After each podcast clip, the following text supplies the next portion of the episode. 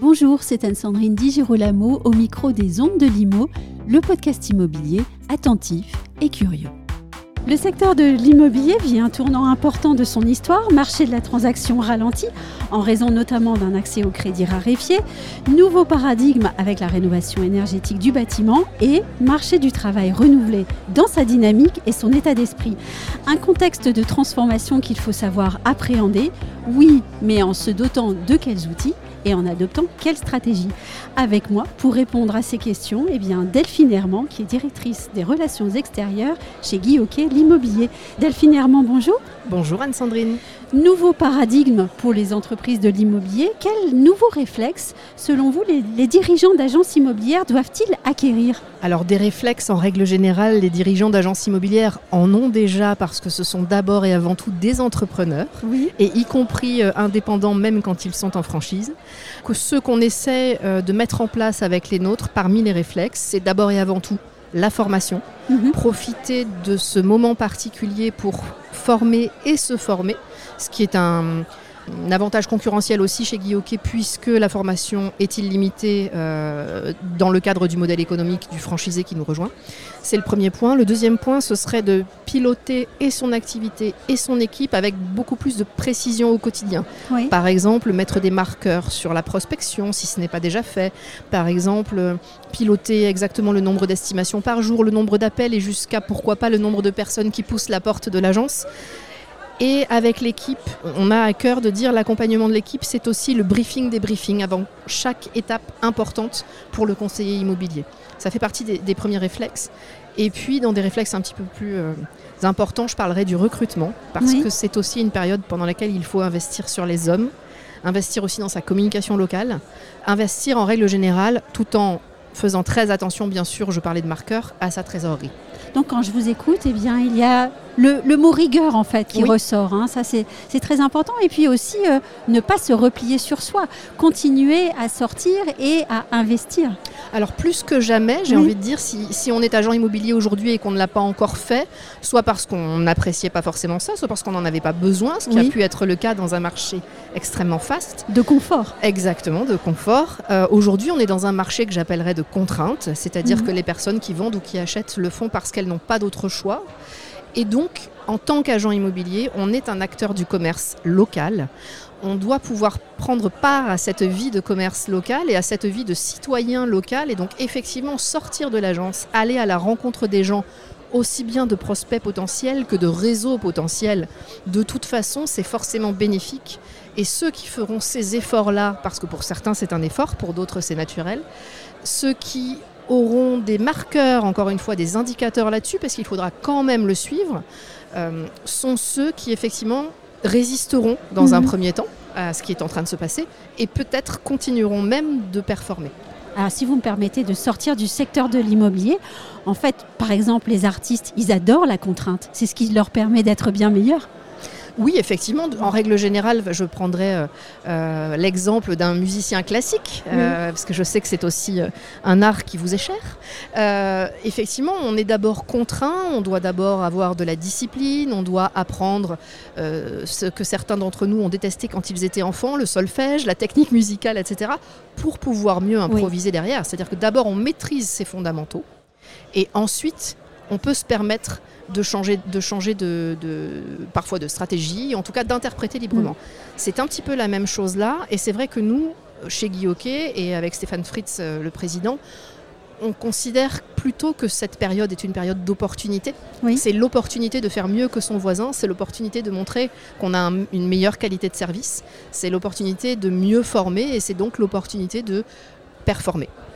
Alors, tout secteur, et cela c'est absolument pas innovant que de le dire, traverse toujours à un moment donné de son histoire un moment moins favorable, disons-le comme ça. Qu'est-ce qui fera selon vous qu'une qu'une agence immobilière passera ou ne passera pas ce moment difficile, euh, la crise? Alors effectivement, on vit une crise qui est euh, finalement assez brutale puisque l'année 2023 a été en deux temps. Hein, et, en réalité, elle est brutale parce que les taux de crédit immobilier sont remontés extrêmement vite. Ça n'est pas tant le fait qu'ils soient à 4 ou 5 le problème. Le problème, c'est que ça a enlevé énormément de monde de la possibilité, énormément de ménages pardon, de la possibilité d'acheter. comment Comment on peut s'en sortir? On peut s'en sortir parce que, comme on l'a dit tout à l'heure, on va continuer d'investir, ne pas couper ça, on va juste regarder différemment ce que nous rend un euro investi, euh, en continuant de créer et de développer son équipe, aussi bien en nombre de personnes qu'en qualité, c'est là que je reviens sur la formation. Je pense aussi que si ça n'est pas déjà fait, une agence immobilière qui ne fait que de la transaction, il faut qu'elle se mette à faire de la gestion locative parce que c'est une façon de sécuriser euh, son activité, c'est une façon de la pérenniser et c'est une façon aussi de valoriser son entreprise pour plus mhm. tard si on le souhaite. Et, et comme on le disait tout à l'heure, de piloter sa trésorerie.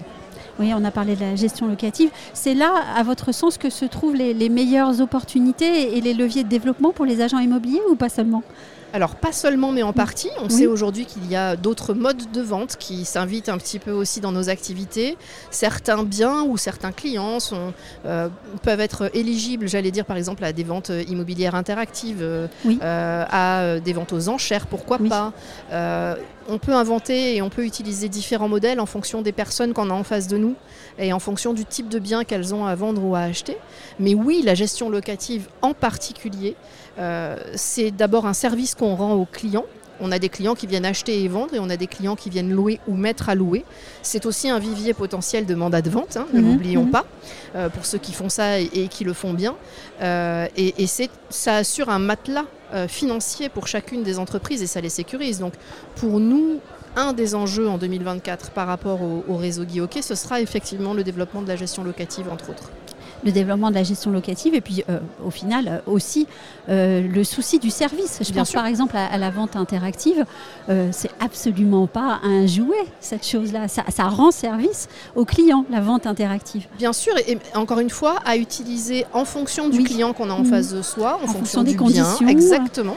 Tous les biens ne sont pas, tous les biens ne, ne, peuvent pas bénéficier d'une vente interactive, mais bien sûr, en fait, l'intérêt de l'ensemble de ces outils, on parle de celui-ci, mais il y en a plein d'autres, et, l'intérêt des outils même digitaux en règle générale, c'est comment ils permettent de faciliter l'accompagnement du professionnel vers le particulier, et donc comment ils nous permettent de mieux rendre service mm. aux particuliers. C'est ça l'objectif, parce que on a, on a coutume de le dire dans notre réseau, la véritable valeur d'une entreprise, elle se crée entre le collaborateur et le client.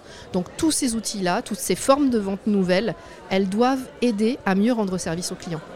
On a évoqué tout à l'heure euh, Stéphane Fritz, président euh, de, de Guy l'immobilier.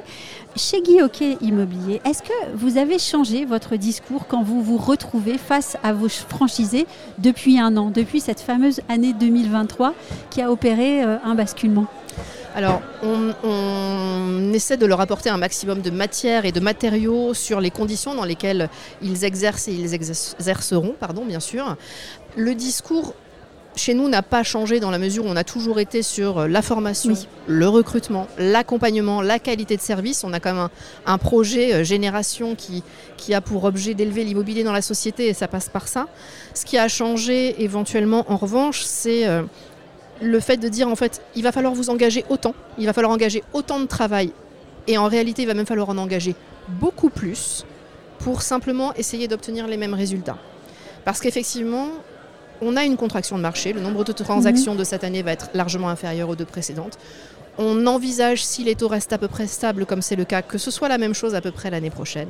Donc évidemment que dans un marché comme celui-ci, certains professionnels de l'immobilier ne vont pas pouvoir subsister.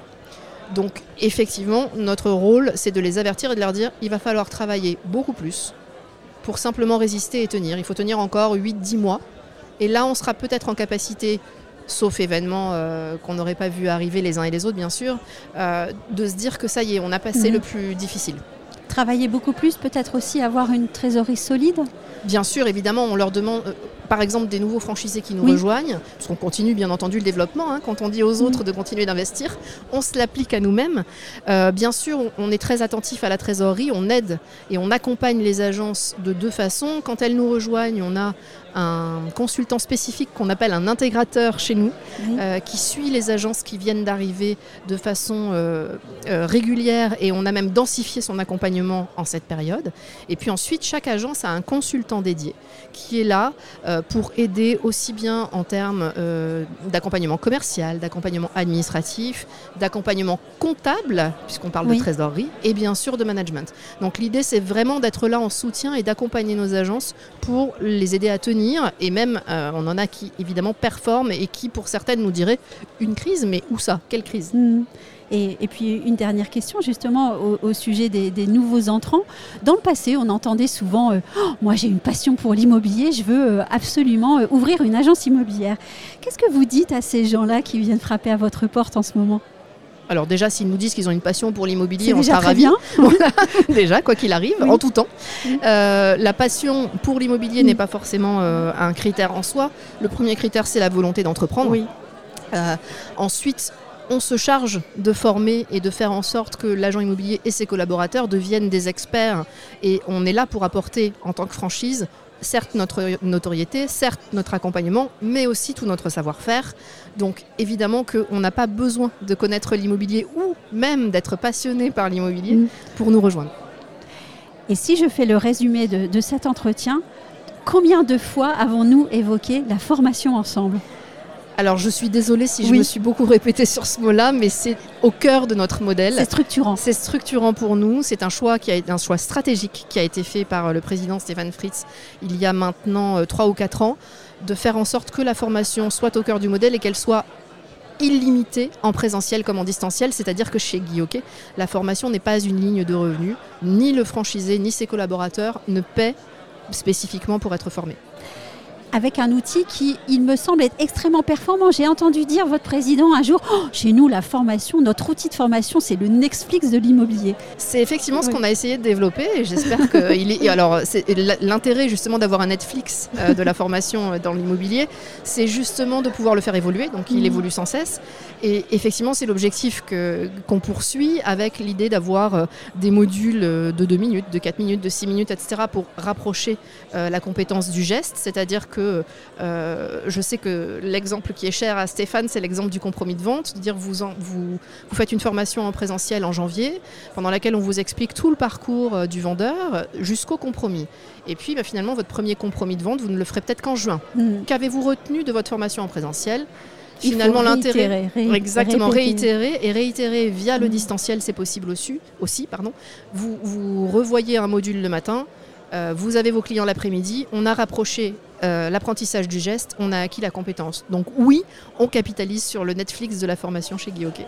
Et on met de son côté tous les atouts pour euh, passer le cap Exactement. et aller plus loin. Merci beaucoup, Delphine Herman. Merci Anne-Sandrine.